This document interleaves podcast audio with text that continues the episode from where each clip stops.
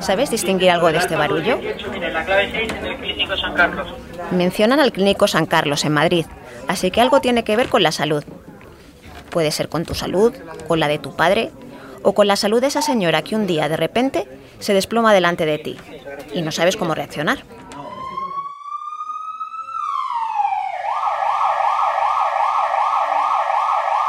Porque hay servicios en los que ni siquiera pensamos hasta que tenemos que recurrir a ellos.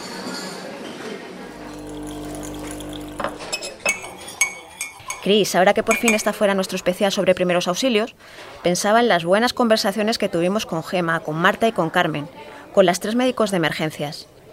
Sabes, me da la sensación de que sí, de que todos sabemos que los profesionales del 112 están ahí para cuando los necesitemos, pero que su trabajo, si no nos toca de cerca, nos pasa desapercibido. Que ni tenemos claro cómo funcionan los servicios de emergencias ni pensamos demasiado en la labor que hacen que al final, pues es que estas personas nos salvan la vida. Sí, tienes, tienes toda la razón. Yo, yo que llevo haciendo temas de salud pues mm, unos 20 años, la verdad es que he hablado con ellos muy pocas veces, muchas menos que con otros profesionales. Pero, pero si lo piensas, mm, anda que, que a uno no se le encogía el corazón cada vez que escuchabas una sirena de una ambulancia pasar cuando estábamos en casa en el confinamiento, ¿verdad? No, no sé si te acuerdas. Perfectamente, sí. Te quedas como frío, ¿verdad? Cristina García Lucio es periodista de la sección de salud del mundo yo soy Virginia Hernández y me encargo de los especiales multimedia. Muchas veces trabajamos juntas.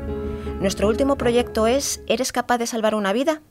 Un especial en el que varios profesionales sanitarios nos indican qué hacer y qué no ante una emergencia de salud. El especial intenta ser sobre todo práctico y destaca la necesidad de que todos tengamos al menos una formación básica en primeros auxilios, porque una RCP bien hecha, RCP significa una reanimación cardiopulmonar, puede suponer una vida mientras llegan los servicios de emergencias.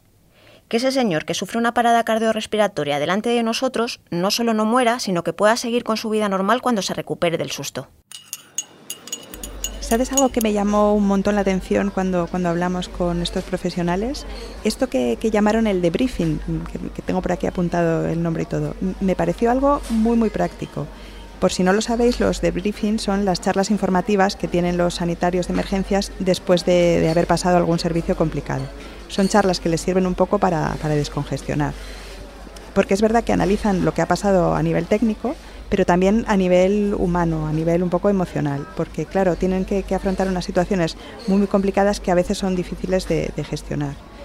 Así que, mira, no sé qué, cómo te va a sonar esto, pero he pensado que este podcast podría ser nuestro debriefing particular con los oyentes. Con vosotros, que también estáis invitados a este café, aunque sea desde la distancia. Pues Cristina, me parece una idea estupenda. Arranco yo si te parece. A mí me ha gustado mucho conocer a las personas que están detrás de una llamada al 112, pero conocerlas en un ambiente tranquilo. Porque yo siempre relaciono a los profesionales de las emergencias con que no hay tiempo que perder porque claro, si tenemos que llamar al 112, tranquilos desde luego no vamos a estar. Claro, claro que no. Aunque fíjate lo que nos dijo Gema Izquierdo, la, médico del Suma de Madrid. E, ella subrayaba que, mantener la calma es muy, muy importante cuando nos enfrentamos a situaciones que, requieren de, la asistencia de un profesional, ¿no? Y, y, claro, Gema tiene una experiencia de emergencias, por lo que nos dijo, como de 18 años. Del 16 de enero del 75, ¿verdad? le voy a pasar con un personal sanitario que le va a indicar cómo le vamos a ayudar. La mayoría de la gente cuando llama está muy nerviosa, claro. Es, lógico, ¿no? Cuando te encuentras con una situación así comprometida, hay que intentar, en la medida de lo posible, mantener la calma. ¿Por qué no ayudar a quitarles esa frustración que parece que les entra cuando es que no me hacen caso, no me pasan con otra persona? Yo creo que eso sería muy importante, sí.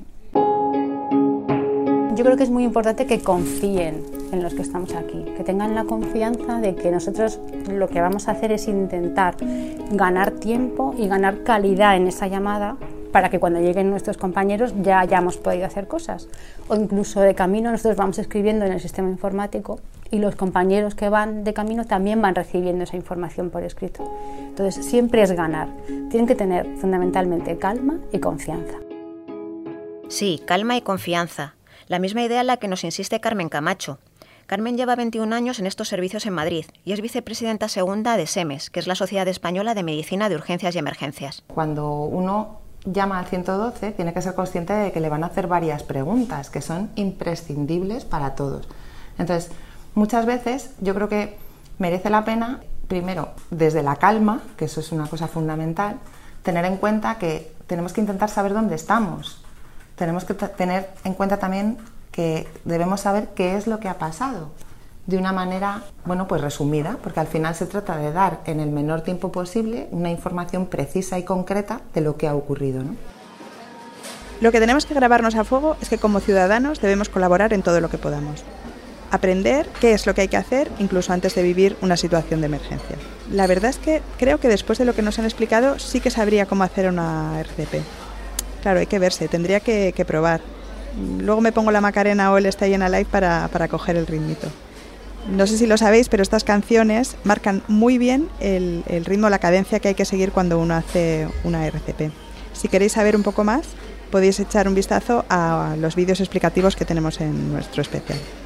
Y así todos aprendemos cómo hacer una buena RCP.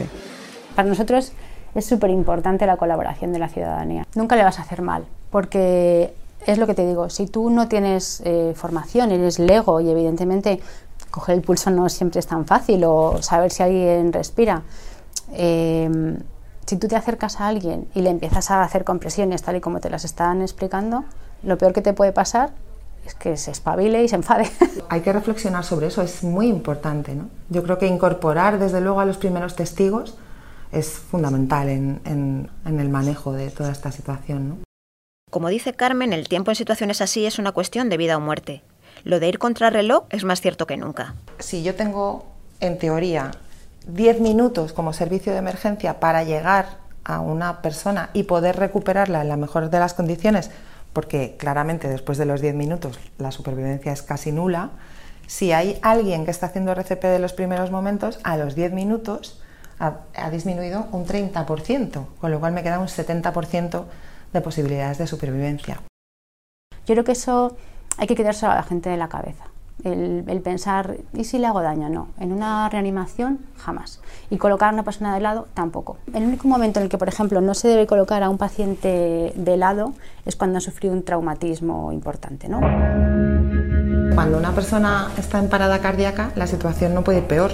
O sea, ya está lo peor que puede estar. Con lo cual, cualquier cuestión que hagamos sobre él, lo único que puede traer son beneficios. La verdad es que tienen toda la razón. Ahí tenemos demasiados miedos infundados ahí dentro que, tenemos que quitarnos de encima. ¿Sabes lo que me llevo también del especial? Eh, el amor al, trabajo y la capacidad de entrega que tienen estos profesionales y que, que tanto transmiten cuando, cuando hablan de ello.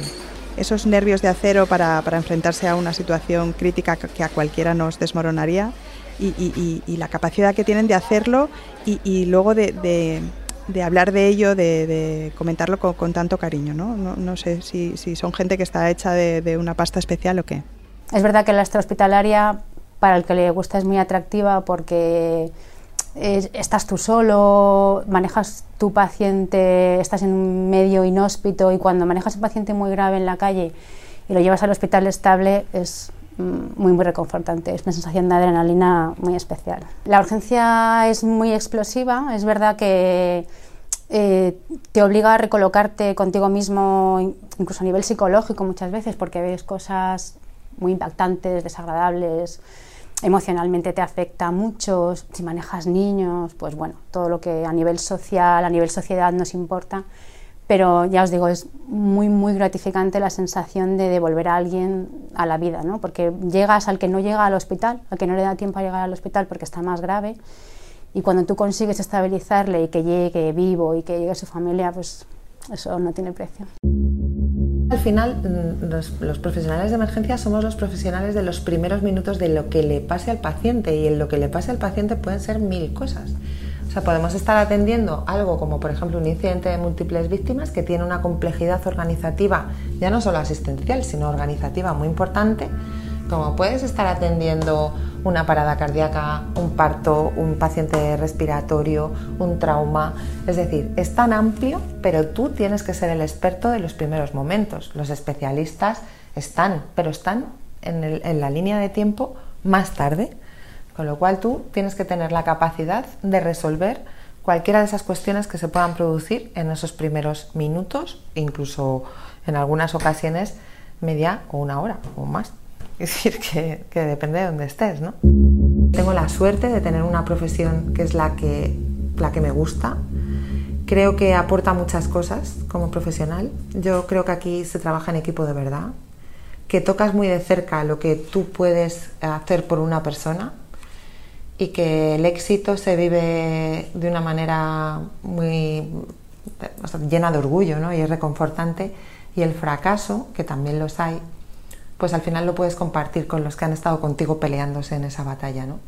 Y eso también nos une de una manera especial al profesional que estamos trabajando en esto. ¿no? Así que nos hace ser de una manera, bueno, pues yo creo que, que en el fondo te hace valorar mucho las cosas buenas de la vida, ¿no? Porque ves el lado malo. ¿Y qué es lo primero que habría que hacer entonces para formar a la población en primeros auxilios? Yo creo que lo que falta es un poco la estrategia organizada mm, de forma global y general. ¿no? Y eso es un poco la cuestión que yo creo que hay que, que, hay que mm, manejar. Cualquier ciudadano puede acercarse a formaciones de distinto tipo pero yo creo que, realmente debería haber un plan general, una estrategia general un poco para abordar esto pues desde el ámbito nacional. ¿no? Hay comunidades autónomas que tienen ya sus planes y sus proyectos y sus programas, pero que yo creo que hace falta dar un paso más. ¿no? Claro, ese paso puede ser una formación seria desde que somos niños. Sí, eh, creo que hay algún país nórdico, me parece que es Dinamarca, eh, donde es obligatorio hacer un curso de soporte vital básico para poder sacarte el carnet de conducir o para, para renovarlo. Y, claro, lo bueno de, tomar estas medidas es que funcionan, ¿no? que luego se ve en las cifras. Eh, mira, tienes entre un 5 y un 10% de posibilidades de sobrevivir si sufres una parada cardíaca fuera del ámbito hospitalario. Pero en, los países donde se ha puesto en marcha este aprendizaje generalizado de, la RCP, este, este porcentaje de supervivencia sube hasta el 30%. Fijaos qué, diferencia tan grande. A mí este tipo de medidas me parecen fantásticas. O sea, yo creo que, además desde el colegio se pueden empezar a hacer talleres. Es probable que un niño muy pequeño pues no sepa hacer ciertas maniobras que hay que hacer, pero desde luego simplemente decirle cómo tiene que llamar y qué signos son los primeros que tienen que alertarle, eso eh, bueno, pues eh, se puede hacer desde edades más o menos tempranas y además según va avanzando ese escolar ¿no? en, su, en, su, itinerario formativo, se pueden ir adaptando. ¿no? A mí me parece que en algún momento hay que poner eh, como parte del de, examen que sea o parte un poco de la prueba que sea necesaria, desde luego poner este, este, tipo de cuestiones. ¿no? Porque al final eh, hay que llegar a toda la población, ¿no? Y al final hacer medidas un poco, bueno, pues que, es aquí, luego aquí, pues, pues bueno, sí tienen su eficacia, pero tenemos que asegurarnos de que toda la población lo recibe, ¿no? En nuestro país hay varias iniciativas para enseñar a los niños desde pequeños. Por ejemplo, los talleres que imparte la médico asturiana Marta Nonide con el nombre RCP desde mi cole. Marta es médico del SAMO Asturias y trabaja tanto en la UBI móvil como en el centro coordinador, en el 112, donde se reciben las llamadas. Decía un cardiólogo, el doctor Segovia, un cardiólogo de Gijón, que enseñar RCP y aprender RCP tenía que ser como aprender a montar en bicicleta, desde pequeñito y mecanizado, para que no se olvide nunca. Los niños tienen una ventaja, mecanizan sin emociones negativas porque no las conocen. Los adultos tenemos miedo, tenemos dudas, un adulto no se atreve a hacer RCP, pero no ya por la RCP, le haré daño, eh, será legal, me podrán denunciar, será mejor, será peor, y empiezan a hacer una serie de miedos añadidos que les bloquea. ¿no? O, y si es un ictus, y si es un infarto, y si se muere, y si no se muere. Y El niño no, el niño ve y actúa. Tú le enseñas a actuar y le estás dando herramientas. En el colegio hubo, dimos un taller de, a los niños pequeñitos de 4 o 5 años y les hablamos de las convulsiones en, en idioma niño, ¿no? que damos talleres de convulsiones. Y después, como dos semanas después, un peque tuvo una convulsión febril y los niños, profe, profe, llama al 112 y ponlo de lado. ¿No? Y, los, cuando llegaron los padres, en vez de haberlo vivido como una catástrofe, que es lo que ocurre en un tema así, ¿no? Todos gritan, lloran, los niños lo sacan, los profesores se ponen nerviosos. Este cole lo vivió como una aventura. Para los niños era una aventura y, y fue como nos dijeron, llamaron al 112 y vino la ambulancia y vinieron los médicos. Sí, es que la verdad es que no se puede entender que, no sea una formación que forme parte del currículum, ¿no? que, los niños puedan aprender algo tan básico jugando. Los niños se han revelado como, como vamos, unos alertantes maravillosos y cuantos más talleres damos y más niños se atreven a llamar, más llamadas de niños tenemos. El más pequeñito tenía cuatro años, porque a su papá le dolía mucho el pecho, no podía hablar y le pidió a su hijo que llamara al 112 y, y fuera contestando todas las preguntas. Y era un infarto lo que tenía el padre. Y en media hora estaba allí todo resuelto, en media hora estaba ese padre en el hospital. Satisfacciones todas, absolutamente todas. El, formar a niños para mí es incluso más gratificante que formar adultos. A mí la formación siempre me ha encantado porque además estás formando el soporte vital básico que puede salvar vidas. Cualquier persona que te dice que gracias a esa formación vive más tranquila o se enfrenta más tranquila y ya cuando te dicen que gracias a esa formación han salvado una vida, es que no hay dinero que pague eso. Eh, bueno, pues yo creo que con este comentario de Marta podemos acabar nuestro debriefing, ¿no? Sí, ahora tendremos que ir más allá de la teoría y poner en práctica estos consejos. Lo primero es saber que si llamamos al 112 tenemos que guardar la calma. Recordemos aquello de calma y confianza. Lo segundo, que suene la Macarena. Tenemos que saber cómo marcar bien el ritmo al hacer una RCP. Eso, que suene la Macarena. Nada, muchas gracias a todos por compartir con nosotras este café tan didáctico. Gracias también a nuestro compañero Daniel Icedín, que ha montado este podcast, y por supuesto a Marta Nonide, Gema Izquierdo y Carmen Camacho, las médicas de, emergencias que nos han explicado también estas cosas. Sí, pero antes de irnos, nos toca invitaros a ver nuestro especial y si os parece práctico, a que lo compartáis con vuestros conocidos, ¿no? Gracias y hasta la próxima.